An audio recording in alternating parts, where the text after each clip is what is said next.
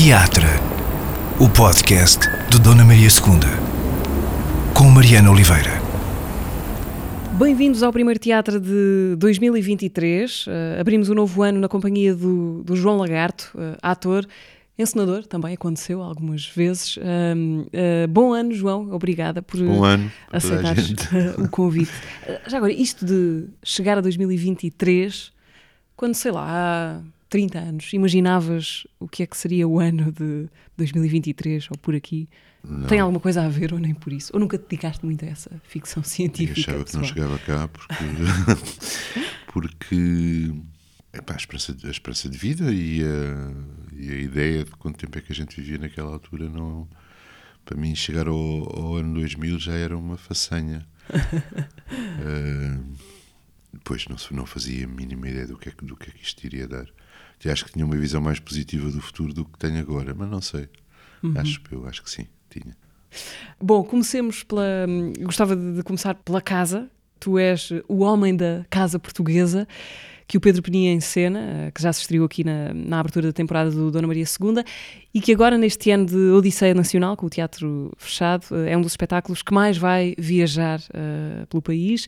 Apresentações em Aveiro, Braga, Caldas da Rainha, Castelo Branco, Funchal, Guarda, Ponta Delgada, Porto e Vila Real. Uh, eu disse por ordem alfabética, não de apresentação, portanto, para isso, uh, o que se aconselha é que. E Braga, suponho eu. Braga. Braga. Acho que disse Braga, se não disse, tá é Braga também, sim. Queria perguntar-te, João, fazer este, este homem, um ex-combatente da, da, guerra colonial, carregado de traumas, de questões não resolvidas, em rota de colisão com, com toda a gente, com a família, sobretudo. O convite do, do Pedro Penin soou-te aliciante? Uh, soou-te aqui?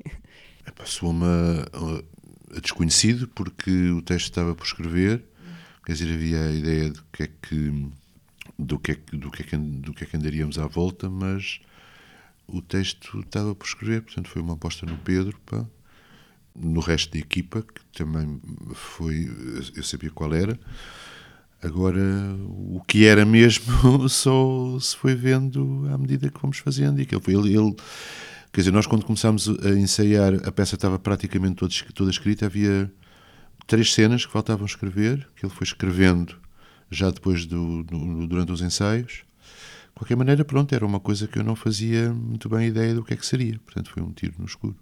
Tinhas as linhas gerais do Tinha. que é que seria Sim. esse homem cheio de passado, não é? Não, esse, isso não. Sabia que era uma coisa sobre a família, que iria tocar na guerra colonial também, e depois, quer dizer, teria algumas luzes porque, porque pelo que eu sei do percurso do Pedro, do trabalho do Pedro, mas pronto, pouco mais do que isso. Já tinhas trabalhado com, com o Pedro? Não, eu tinha trabalhado, não, no teatro não, tinha feito uma, ele fez de meu filho, ah. aqui há, há uns anos, numa série para a televisão. E onde é que. Uh, bom, eu estou a falar da guerra colonial, a peça tem muitas outras dimensões, mas foco-me nisto porque é uma dimensão marcada muito da, da tua personagem. Onde é que buscaste hum, alimento? Pois eu não fiz a guerra. Sim, não foste à guerra, por não, um triz, não é? Nem, por um triz, nem, nem a guerra nem a tropa. Sim. Uh, onde, pá, fui buscar, fui buscar a, a, coisas que li, a começar pelo livro do pai do Pedro, Sim. Penin, que, em que ele se baseia, o pai do Pedro Penin, portanto, fez a guerra em Moçambique, escreveu um livro, de, de, editou um livro, uh, publicou um livro com as suas memórias dessa, dessa altura. E, a partir do diário escrito na altura. Na altura, um, e pronto, uh, esse, esse material foi um material de base do Pedro para, para, para trabalhar isto. E eu li isso e li mais coisas. Li uma coisa que nunca tinha lido, pá, e que achei extraordinária, que foi Os Cus de Judas, do António Lobantunes, que é um dos primeiros livros dele e é pá, que eu adorei, pá, tanto o livro como também a, a, porque é um livro de memórias de guerra também, mas contado de uma maneira muito particular, porque ele já cá está, não são memórias que ele esteja lá a contar enquanto estão a acontecer, ele está cá uh, e vai contando a uma senhora que conhece num bar e há essa relação dele com a senhora no bar, ao mesmo tempo que vai contando as memórias, pá, que é muito, é, muito bem feito aquilo. E gostei imenso do livro e deu-me muitas pistas para trabalho.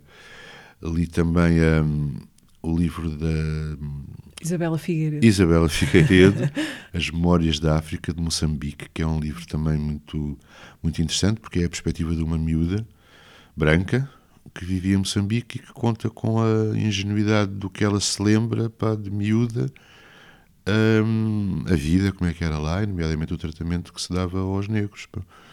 E o livro está permanentemente a perguntar: epá, se isto não era verdade, e se isto dizem que não era verdade, se a gente os tratava bem, eu não sei onde é que vocês viveram, viveram porque eu vivi lá e não vi isso. E pronto, e foi por aí, quer dizer, foi por aí que eu andei à procura de imaginários para trabalhar. Um somatório, de, não de uma experiência concreta, mas de várias experiências Sim. lidas, uh, ouvidas, contadas. A peça é feita de muita tensão, de muita discussão, muito choque. Mas há um momento que é teu, sobretudo, é quando hum, o momento em que contas, ou quando esse soldado, ex-soldado que representas, conta, sobretudo, duas histórias de, da guerra colonial, aliás, inspiradas no, no, diário de guerra do pai do Pedro Penin. Quem já viu a peça, de certeza que se lembra desse, com certeza lembra-se desse, desse, desse momento em que revives essas uh, histórias. Uh, como ator, queria perguntar-te: é o mais exigente da peça fazer aquilo, aplicar aquele nível de entrega e intensidade? Porque são histórias muito, muito duras, não é? Obviamente. Uh, são duas histórias uh, que contam mais ou menos dois episódios, mas que são mais ou menos idênticos. Uh, acontece mais ou menos a mesma coisa dos, nos dois episódios, ou seja, o tipo são situações de violência e de guerra e ele fica gelado perante aquilo e não consegue fazer nada, nomeadamente não consegue disparar, pá, portanto são uh, histórias em que ele sai bem visto, digamos, mas são diferentes uma da outra, uma, uh, uma vai mais fundo, pá, porque, porque eu acho que há, há, há uma questão para esta gente que teve em situações tão difíceis e tão duras que é ter sobrevivido eu acho que numa das histórias é essa a questão. Eu sobrevivi, não tenho direito a sobreviver, morreu tanta uhum. gente. Pá. A outra é um reviver mesmo de uma situação como se ele voltasse a estar lá no combate mesmo. Pá. Mas é como eu digo, tanto numa como no, na outra, ele sai um bocado incólume. Uhum. sai um bocado incólume. Mas para ti, como ator, aquilo é assim uma espécie de, de, de transe muito, muito intenso, ou não? Nós de fora sentimos isso, mas para ti é, é como fazer outra coisa qualquer. Não, não é como fazer outra coisa qualquer, mas porque quer dizer, isso acontece no fim da peça, ou seja, já venho com uma grande embalagem de outras coisas, ou seja, já venho aquecido, digamos, hum. já fiz o aquecimento as outras cenas anteriores são cenas com a família, são cenas. O homem também já está um bocado para fora deste mundo, já está um bocado esclerosado na cabeça, quer dizer, tem ali uma doença qualquer, ele está, ou por simplesmente velhice, ou está num lar, quer dizer, portanto, a, a, a, arquitetura da peça é um bocado a arquitetura mental dele, que está um bocado baralhada. Portanto, a, o resto da peça até aí é um bocado esse, que é muito, é muito interessante essa coisa de dos meus fantasmas, estás a ver os, os, meus fantasmas e eu vejo o meu neto, mas depois já não é o meu neto, pá, é um gajo que eu conheci em Moçambique, pá, é, a minha filha já não é a minha filha, portanto ele está muito baralhado e, e, e, a peça eh, durante essa altura é muito um jogo disso, de nada ser o que é, estás a ver? E depois realmente confusão mental. Yeah, e mas depois realmente nessas partes finais a coisa concentra numa, numa narrativa mais como se ele ficasse bom da sua doença mental pá, e ficasse mais lúcido pá, através de se confrontar com uma coisa que foi traumatizante para ele. E sim, é pá, é, é não sei, uh, é começar a fazer eh, são, são, eram, eram, são, eram cenas violentas fisicamente, ou seja, começar a, entrar naquele turbilhão de movimentos violentos e de gritos e de não sei o quê, é isso também que leva para um estado uh, que é próximo do que se pretende, estás a ver? Mas é mais fazendo que se chega lá e também, e também como estava a dizer, eu já estava quente, pá, já, já vinha com a embalagem toda de trás, pá, não sei. Uh, é uma peça politicamente carregada. Um, uh, como se pode argumentar que são todas, mas enfim, esta de forma muito explícita. Nem todas. Ah, Há peças que não são muito politicamente carregadas. para ti o teatro é mais interessante quando se torna uma espécie de espaço de discussão pública, uh, de, de, de, temas que nos dizem respeito hoje de forma muito direta, ou não? Pois, isso foi provavelmente a coisa mais interessante para mim deste espetáculo, foi o, uh, ele ser um, um espetáculo político. E eu, eu, disse isso ao Pedro várias vezes, eu estava-me a sentir como quando comecei a fazer teatro, que foi a seguir ao 25 de Abril e que se fazia teatro político de punho erguido com uma ideologia que era completamente diferente desta, quer dizer, não eram outras coisas que se defendia, mas era a mesma coisa, no sentido de. era um teatro político também. E voltei a encontrar, passado estes anos todos, ecos disso aqui, uma coisa parecida com esse processo. E, e foi muito interessante, porque eu não acho que haja aqui nenhum, nenhum lugar para se dizer para o que, é que as, o que é que se deve fazer, tanto é legítimo fazer teatro político como teatro estético, digamos assim, ou teatro de outro tipo, mas para mim foi muito bom reencontrar esta lógica do teatro político, que é uma lógica em que o, o que é mais importante são as ideias que se estão a dizer, pá, o que se pretende dizer com o espetáculo, mais do que um exercício técnico uh, de representação ou, de, ou estético, de outra coisa qualquer. Quer dizer, e foi muito interessante encontrar isso, porque depois também tem consequências em termos do trabalho, nomeadamente do trabalho do ator. O trabalho do ator, eu lembro quando a gente fazia esse teatro político pá, no pós-25 de Abril, a psicologia do ator e o ator eram muito pouco importantes. Uh, pronto, eu fiz esse trabalho com gente que era brechtiana, pá, uh, politizada, pá, uh, militantes, pá, e era gente que era um bocado avessa à psicologia do ator, à definição da coisa. Isso não era muito importante, era mais importante que se fizessem comportamentos verossímeis, claro, mas que depois o espetáculo, a peça, pá, dissesse, transmitisse uma mensagem forte às pessoas. E aqui foi um bocado a mesma coisa, pá.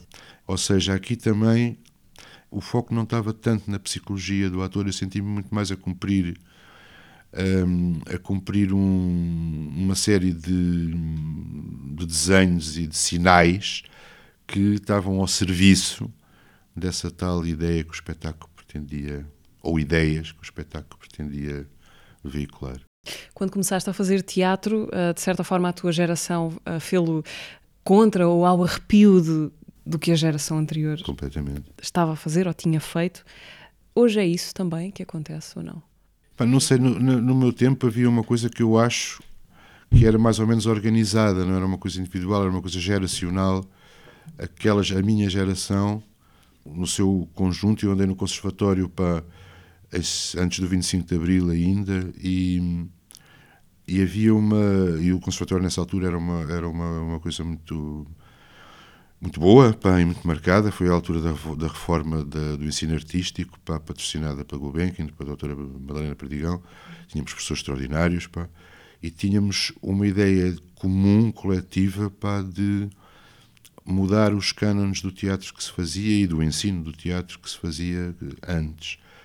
Um, e que depois veio o 25 de Abril e isso foi de alguma maneira posto em prática as várias coisas que isso podiam significar um teatro político um teatro uh, a romper pelo lado das relações humanas ou, de, ou esteticamente também a romper com os cânones da narrativa tradicional. Fizeram-se uma data de coisas que tentavam ser uh, diferentes, que tentavam marcar uma, uma, uma, uma revolução, uma, uma oposição.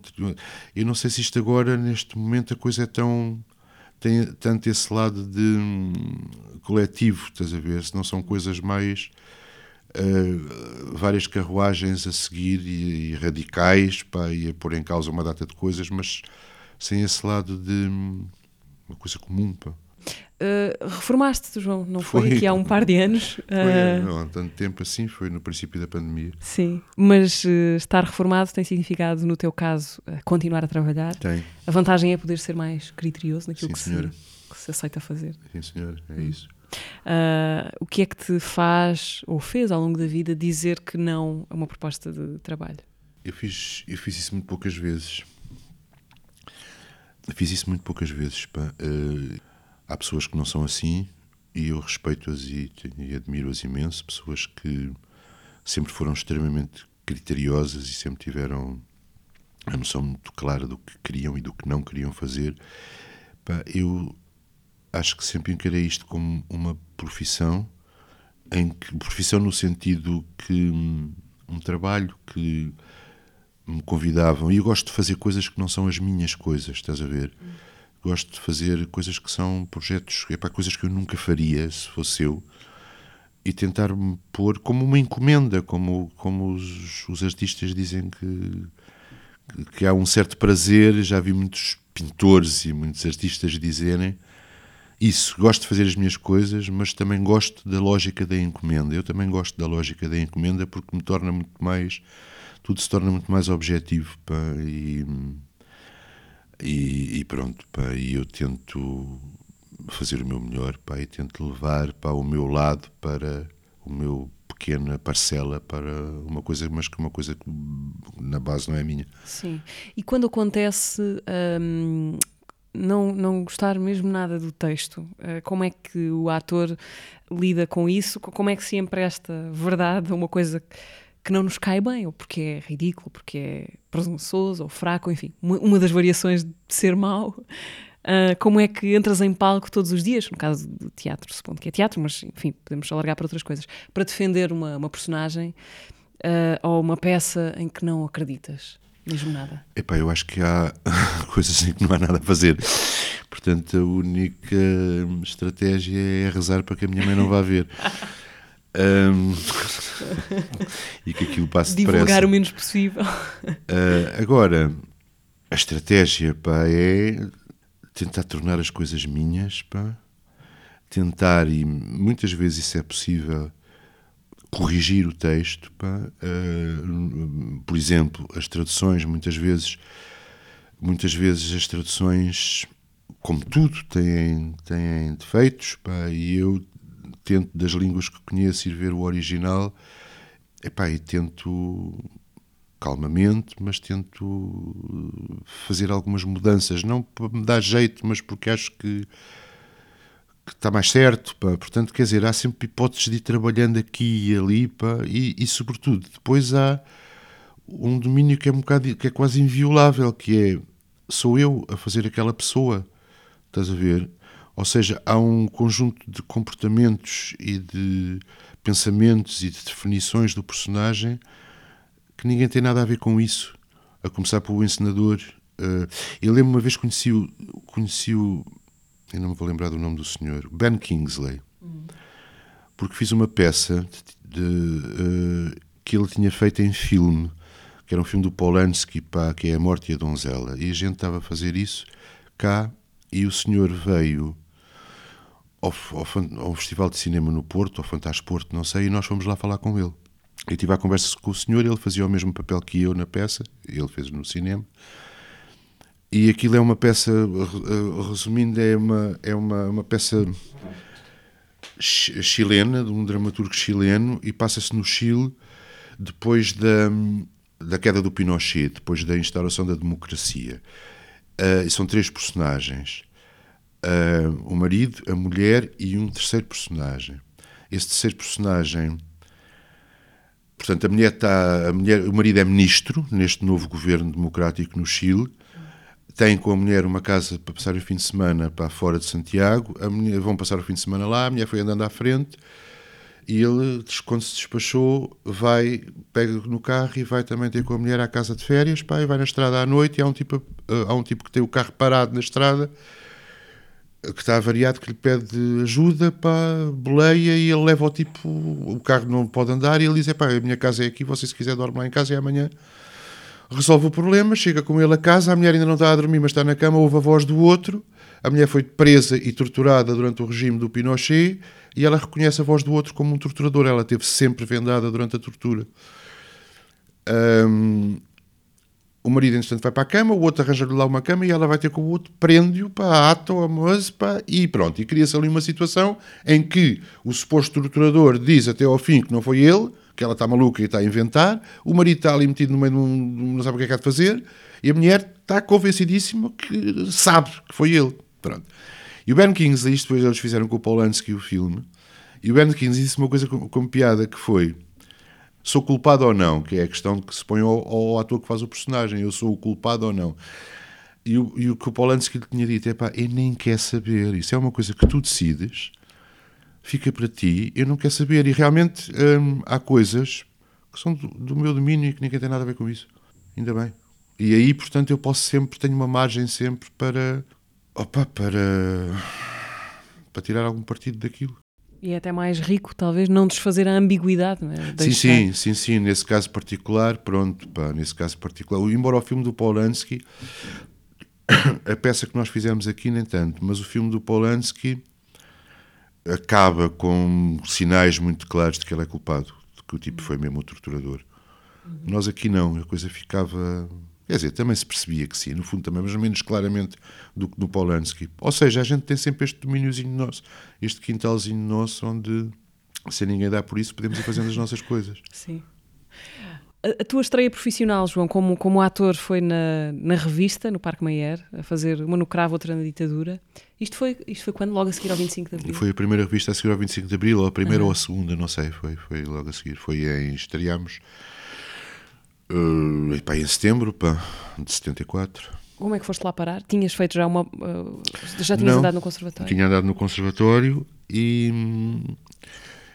Opa, e uh, houve um professor meu a quem eu fui pedir trabalho, o Costa Ferreira, que falou com o Zé de Castro, que era um ator, que estava, que era um ator do teatro sério, mas que estava a fazer uma revista naquela altura e que me meteu na revista. Eu não tinha papel nenhum, andava lá praticamente a dar a, a dar a perna, pá, e a cantar, e a, e a mudar de roupa para aí 20 vezes, por, 40 vezes por noite, porque era, havia dois espetáculos, um começava por volta das 8 e outro começava por volta das 10, que era uma coisa extenuante, pá, e eu havia mudanças de roupa que nem tinha tempo para ir ao camarim para fazer. Revista por oposição a teatro sério, foi o que disseste? Era, era uma, era uma terminologia, havia o sério, havia o, o comercial e a revista ainda era uma outra coisa, quer dizer, eram as uhum. terminologias que havia naquela altura e antes. Hum. Achas que foi uma, uma sorte histórica eh, que te calhou que o início da tua carreira tenha coincidido com esse tempo pós 25 de Abril. Olhando hoje para trás, como é que vês, ou como é que te vês Foi uma altura? sorte histórica para já, porque uh, neste ramo de atividade, como aliás suponho eu que em muitos outros, para o 25 de Abril foi uma grande abertura de mercado de trabalho para gente nova. Portanto, quer dizer, eu tive facilidade de, de, de começar a trabalhar. Uh, havia muita coisa, havia apoio aos projetos. Eu lembro-me que fizemos um grupo de teatro, que é uma coisa que as pessoas não acreditam quando eu conto o que aconteceu. Fizemos um grupo de teatro subsidiado, pela, não havia Ministério da Cultura, pela Secretaria de Estado da Cultura na altura, feito com colegas meus do Conservatório, juntámos três ou quatro pá, e fizemos uma companhia. E, Como é que se chamava? Chamava-se Os Saltitões e depois começámos a fazer teatro para, para crianças e depois também começámos a fazer repertório para adultos e pá, e tínhamos um subsídio regular para uh, putos acabados de ir do conservatório.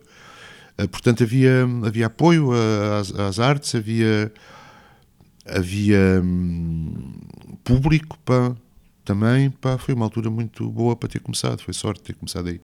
Depois da revista vais para Évora, não é? Sim. Para uh, participar na fundação do, do, do centro, centro do Centro Dramático. Do Centro Cultural de Évora, de Évora como se chamava na altura. Uh, uh, como é que é isso? E quanto tempo é que passas no Alentejo? Um ano, pai, um ano, nem chegou.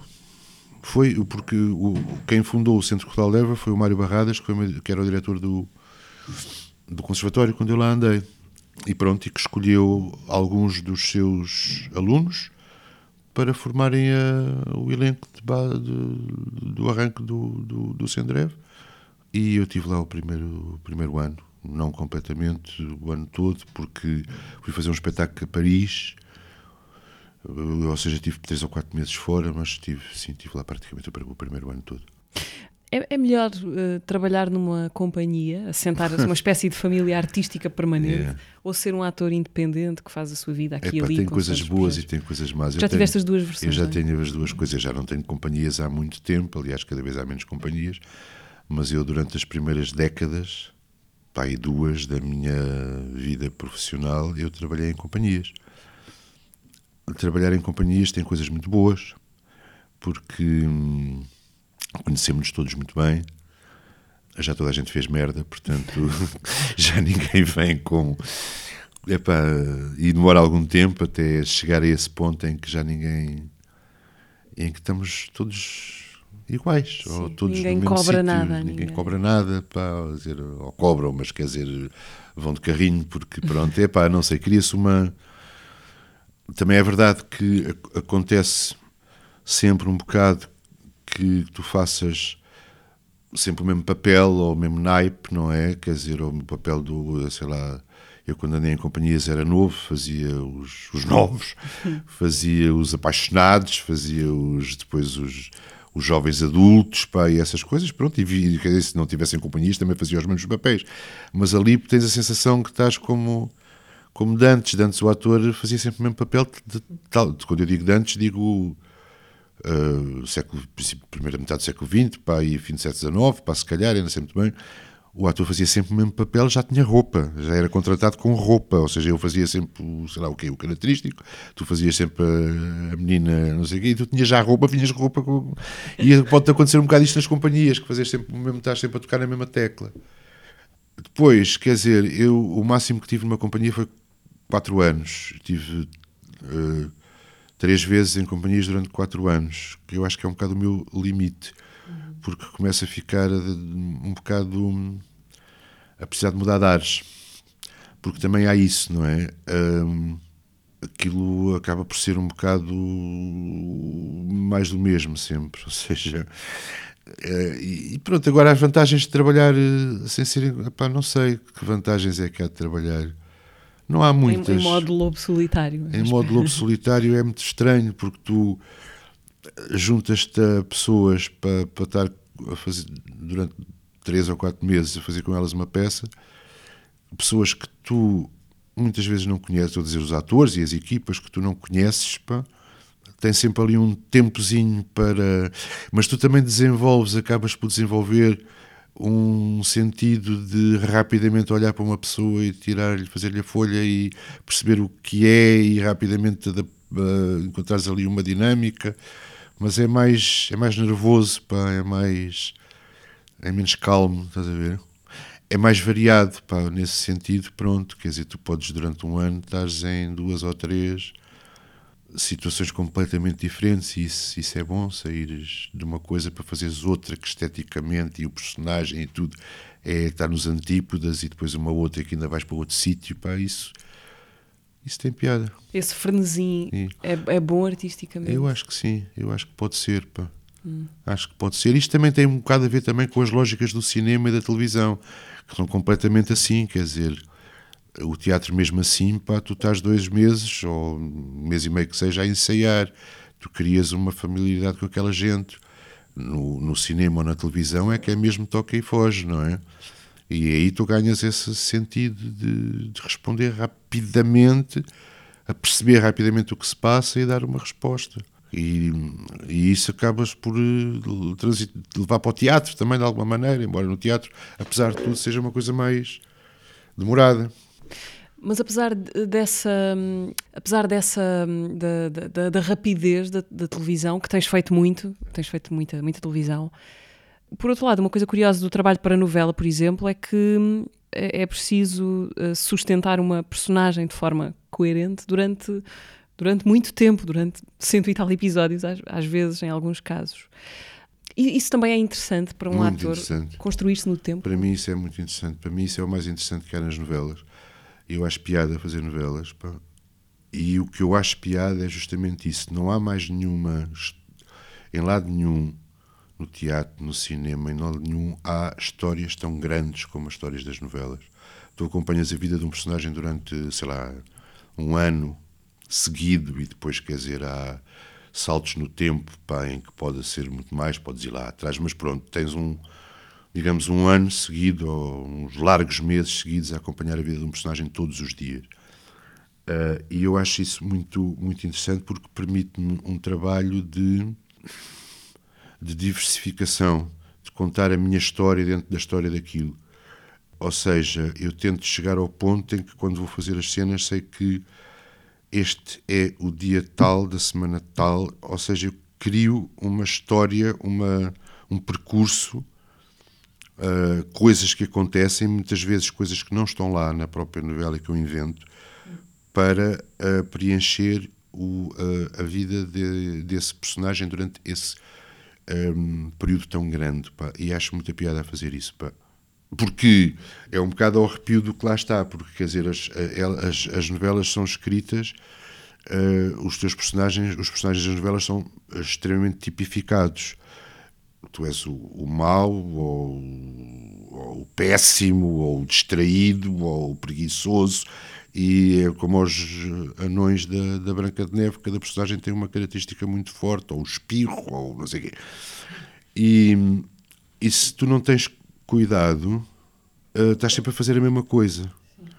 Pronto, e é para contrariar isso também que eu faço este percurso, quer dizer, para encontrar variações para. para... As, três, as três dimensões de uma figura plana.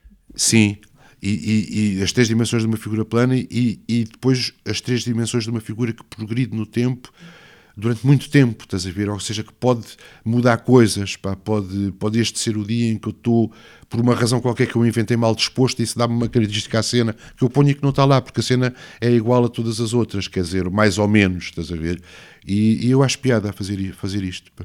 Foi-te foi -te acontecendo ao longo da vida que, por vezes, as coisas mais compensadoras, pessoal e artisticamente, que fizeste, uh, não tenham tido nenhum impacto e aquelas em que não ah, investiste ah, grande coisa de ti te tenham tornado muito popular, por exemplo? Sim, no teatro fiz coisas pá, que adorei fazer e que ninguém viu. E que foram muito importantes para mim fazer pá, e que ninguém viu. Estava-me completamente nas tintas que ninguém visse porque aquilo bastava-me. O contrário, provavelmente também. Mais se calhar no, no menos no teatro e mais na televisão e no cinema, coisas que mas não sei, não estou assim a ver nada. Eu nunca tive assim grandes êxitos, nunca tive coisas que ficasse tipo na moda durante um ano. Nunca tive. A minha carreira é mais ou menos uma coisa, não tem muitos altos e baixos, acho eu. Uh, eu gostava de, de, de, te perguntar por alguns uh, momentos em que a tua vida tenha passado aqui pelo Teatro Nacional yep. Dona Maria II. Aconteceu algumas vezes nas últimas décadas, uh, recentemente, para além da Casa Portuguesa. Fizeste aqui também no ano passado, em 2021, Silêncio, uma encenação partilhada pelo Guilherme Gomes e pelo Cédric Oran. Um, há um espetáculo eh, de, que também passou por aqui há, há, mais de 10 anos, penso eu, um, o Começar a Acabar, um monólogo uh, do Samuel Beckett, que tu traduziste, encenaste e interpretaste. Fala-me desse, desse, espetáculo. Foi um projeto realmente teu? Uh, começar e acabar em ti, começar foi, e acabar em ti, a propósito. Foi meu e do Zé Carlos uh, Gomes, que é um amigo meu que na altura era uh, desenhador de luz uh, e professor disso na, no Porto, na Academia Coisa, e estava ligado ao Teatro do Bolhão. E o espetáculo foi produzido pelo Teatro do Bolhão, portanto o projeto foi nosso. Mas realmente era um monólogo, pá, eu traduzi-o Uh, encenei-o, se é que se pode dizer isso, porque sim, encenei-o, estava parado num sítio, não havia muita encenação. Uh, havia variações de luz, sim, que ele trabalhou. E, e sim, foi daqueles espetáculos que, que te mudam a vida um bocado, ou que te abanam. Porquê? Uh, eu não conhecia o, o, o Beckett, quer dizer, eu não conhecia o Beckett até pouco tempo antes de fazer esse monólogo, foi o Gonçalo Waddington que me propôs fazermos o endgame que fizemos antes de, de eu ter feito esse monólogo. Pá, e eu não conhecia o, o, Beckett, pá, e a primeira coisa que li foi o endgame, pá, uh, recomendado pelo Gonçalo Waddington, que depois fizemos a peça. E, epá, e achei aquilo extraordinário, então fui comecei a ler as coisas todas que pude do Beckett, de maneira que foi uma relação com, com, aquele, com aquele autor que me é particularmente próximo, embora o Beckett tenha muitas fases, fases, mas é muito próximo. O que ele diz é uma coisa que eu percebo muito bem, uh, acho eu. E, e, e depois esse, esse, esse, monólogo foi, portanto, fizemos o endgame, pá, que correu muito bem. E depois eu comecei a, eu continuei a, a, a ler tudo o que conseguia e, eh, sobre, o, sobre o Beckett e descobri que o Beckett tinha feito um monólogo para um ator amigo dele, que era o Jack McGoran, que era um monólogo que, em que o Beckett fazia uma, uma recolha, uma montagem de vários textos de várias obras dele. Isto, portanto, até à altura, isto o monólogo é de fins dos anos 60. Opa, e andei à procura e não consegui o texto. Sabia que havia uma edição e não sei o quê, pá, demorei. Sabia já tudo o que é que estava no texto, tudo ou quase, os pecados que ele lá punha. Tentei eu fazer, juntar eu os pecados até que finalmente consegui descobrir o texto, numa edição raríssima. Uh, a primeira coisa que, foi que eu percebi foi que o Beckett era um gênio eu era um menino a tentar fazer a tal montagem que eu estava a fazer, pá, porque pronto. Uh, e depois, pronto, portanto foi isso, não é? Foi aquela descoberta daquele, daquele texto em que ele apanha vários bocados e monta, aquilo de uma maneira exímia. É um espetáculo sobre, é um texto sobre a morte, se é que é sobre alguma coisa, mas é sobre a morte. E pronto, e não sei dizer muito mais, a não ser que fiz esse espetáculo durante, suponho eu, 15 anos, ou coisa do género, o que hum, foi o espetáculo que eu fiz mais tempo na minha vida. Aliás, neste país não é muito costume as pessoas manterem a repertório uhum. durante muito tempo. Eu lembro-me de poucos exemplos disso, para a Maria Seu Guerra fazer o Pranto da Maria Parda, ou o João Mota a fazer o Bão, mas pouco mais, estás a ver? E isto é, é interessante manter um espetáculo, também foi isso, porque ele atravessou 15 anos da minha vida e 15 anos é tempo. Ou seja, pronto, depois ganhei prémios também, também é consolador. Terias vontade de voltar a fazer? Ou está Não, fechado? eu acho que já acabou. A última vez que o fiz, lembro-me perfeitamente, foi em Ponte de Lima, acho eu, e, e pensei, isto já foi. Uhum. Gostava de voltar ao Beckett, disse sim, pá mas aquilo não. E outras memórias tuas aqui no Dona Maria II? O que é que te vem à, à memória? Fiz o quê? Fiz uma, fiz, fiz uma primeira, a primeira peça que eu aqui fiz, acho eu que foi, não é? Acho eu, foi mesmo. Uh, os jornalistas, uma peça com um elenco enorme, pá, uh, que eu gostei imenso de fazer. Nos pá. anos 90, para aí, não foi? Provavelmente.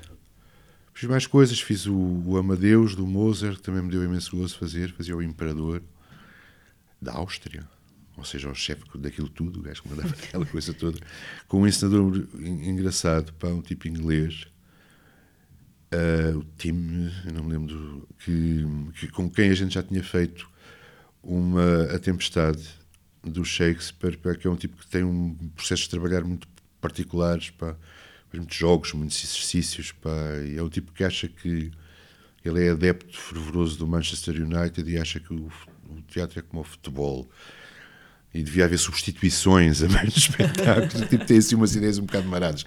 E tem um grupo de teatro com que ele põe em prática estas suas ideias. É um gajo engraçado e fizemos. Sim, mas estive aqui várias vezes. Uh, ao longo de, de, de, quase 50 anos de, de, carreira, nunca deixaste de fazer teatro? Não, nunca deixei de fazer teatro. Tive um ano na minha vida, quer dizer, desde que comecei sem fazer teatro. Uh, mas não, nunca deixei do corpo me saía porque muitas vezes, agora já não, mas é as vantagens da reforma. mas pá, muitas vezes estava a pé desde as 6, 7 da manhã a filmar e depois à noite ia fazer espetáculo, ensaio. Mas não, nunca deixei de fazer teatro. João, vamos uh, parar um bocadinho para ouvir já de seguida uma espécie de isco para ouvirem o episódio anterior do teatro, onde conversámos com a Cristina Vidal, uh, ponto deste teatro durante mais de, de 30 anos. Uh, a Cristina reformou-se também e com ela desapareceu a profissão de, de ponto em Portugal. Trabalhaste com a Cristina Trabalhei Vidal? com a Cristina, sim. Olha, nesse teatro. monólogo do Beckett, nesse monólogo do Beckett, ela estava comigo. E alguma vez foste salvo uh, pelo ponto? Não com ela, por acaso, e não fui salvo pelo ponto. Eu fiz aqui uma outra peça que era as cenas de uma execução e acho que foi, deixa-me bater na madeira,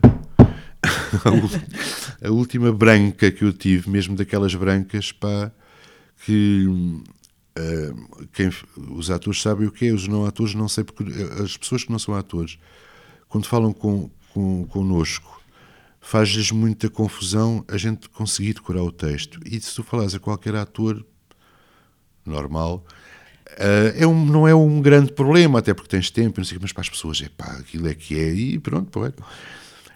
E, e, eu tive brancas, como qualquer ser humano, como qualquer ator, E a última que tive foi aqui neste, neste teatro, é pá, do género aquelas brancas, que o que é que eu vou dizer, como é que eu me chamo, onde é que eu estou, esse tipo de coisa que te, pá, que te corta completamente com a coisa. E, pá, e lembro-me de ver o ponto que não era a Cristina, era o outro ponto que havia, a correr para o sítio onde tinha o texto.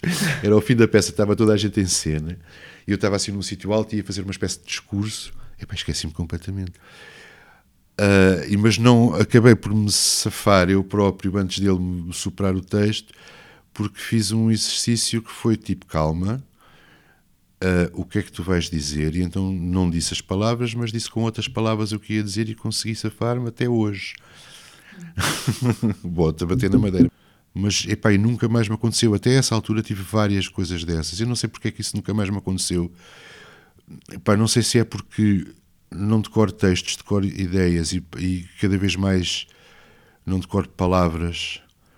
Eu acho que o, o a mim faz muita confusão as pessoas que trabalham de auricular. Um, porque para mim, quer dizer, eu se calhar qualquer dia vou também trabalhar de auricular, quando, ou então sento-me no banco para, antes disso acontecer. Mas para mim o decorar do texto é um momento fundamental do trabalho, do meu trabalho. E eu às vezes parece-me que está tudo aí, ou seja, se não está tudo, está para aí 80% ou 90%. Porque decorar um texto é uh, torná-lo teu, passá-lo pelo coração e não só pela cabeça. Daí decorar, ou prendre par cœur, como dizem os franceses, ou by heart, como dizem os ingleses. Ou seja, tornas o texto não uma coisa exterior e, e abstrata e que tu podes perceber, mas que não é teu. E pronto, eu tenho provavelmente refinado isto com o tempo, não é? Ou seja, uh, demoro muito mais tempo a decorar do que quando era puto, e, e, mas cada vez mais eu acho que decorar, porque estou muito tempo, pá, e depois vou ver as palavras, e depois sei, depois vou ver a tradução, é pá, não sei, pá, tenho, gosto muito disso, pá, porque eu não sou muito um gajo do teatro, sou mais um gajo da literatura, estás a ver, e sempre foi isso que eu curti mais, estás a ver? E de maneira que, pronto, se calhar é por isso também que para mim o texto é. E o decorar do texto para mim é uma cena importante. Mas isto para dizer que nunca mais me aconteceu nenhuma branca. Sim. Falámos de, de, auriculares também com a Cristina Vidal aqui no, no, no, podcast. Vamos rever essa conversa. Foi assim há 15 dias, eh, no último teatro do ano 2022 mas sempre gostei mais de, do trabalho que tinha que fazer em bastidores, porque ali é que eu me sentia bem. Eu leio o texto, memorizo e olho para o ator. Se ele precisar, eu atiro aquela que memorizei. Se ele não precisar, volto ao texto e, e memorizo a que vem a seguir. Nós acabamos por nos apercebermos que, alto, ele vai falhar ele vai precisar de mim. As vezes que eu corri este palco de um lado ao outro para estar mais perto dos atores, para os ajudar, para que eles me vejam e lhes dê segurança, porque às vezes nem é que precisem de mim, mas saber que está ali uma pessoa que, se for preciso, que os ampara.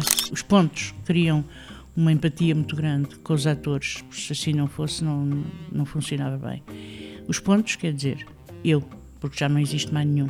Eu gosto tanto, tanto, tanto, tanto de teatro que a ideia de poder falhar para mim é, é, é uma coisa que não me cabe na cabeça, não dá. Antes de entrar em cena é um pavor total, uma vontade enorme de fugir. Mas como é que eu me meti nisto? Mas como é que, mas o que é isto? Onde é que eu estou? Mas quero-me ir embora. Mas... Depois no fim respiro de alívio e penso, já está. Cristina Vidal, convidada do Teatro Passado, episódio que podem rever no Spotify, reouvir no Spotify, YouTube, SoundCloud, Apple Podcasts e Google Podcasts. Um, João, uma, uma sugestão, uh, gostava de te pedir que nos deixasses Olha, um a, conselho. A peça, que não sei se quando isto ainda estará em cena, mas se calhar isto foi, foi teve sempre esgotada a peça, portanto se calhar vão repô-la, que é uma coisa chamada Pulmão, um, com, no, que está no Teatro Meridional, encenado pela Ana Nave, e pela Cristina Carvalhal, uh, com a Benedita Pereira e o Tomás Alves, pá, que eu tinha imensa curiosidade de ver pá, e que não consegui ver pá, e que espero que reponham. Isso. Um livro, o livro da Uh, feliz. Como é que ela se chama? Uh, a senhora que escreveu A Gorda. Pá. Ah, a Isabela Figueiredo. Isabela Figueiredo, nunca me lembro o nome dela. Que escreveu agora um, um, um romance que eu não li, mas que tenho curiosidade de ler. uh, Que se chama Um Cão à Beira do Caminho ou qualquer coisa do género. Pá. São as duas coisas que eu próprio gostava de espreitar. Ok, portanto, um espetáculo e um, e um livro. Ahm, aqui no, no podcast, João, habitualmente eu trago uma pergunta feita por alguém, que não eu. Então gostava que ouvisses eh, o que tenho para te perguntar. É uma pergunta, ou quase duas, no caso, do Guilherme Gomes, de quem já falámos, porque trabalhaste com ele aqui há um, há um ano no, no Silêncio. Olá, João. Daqui o Guilherme.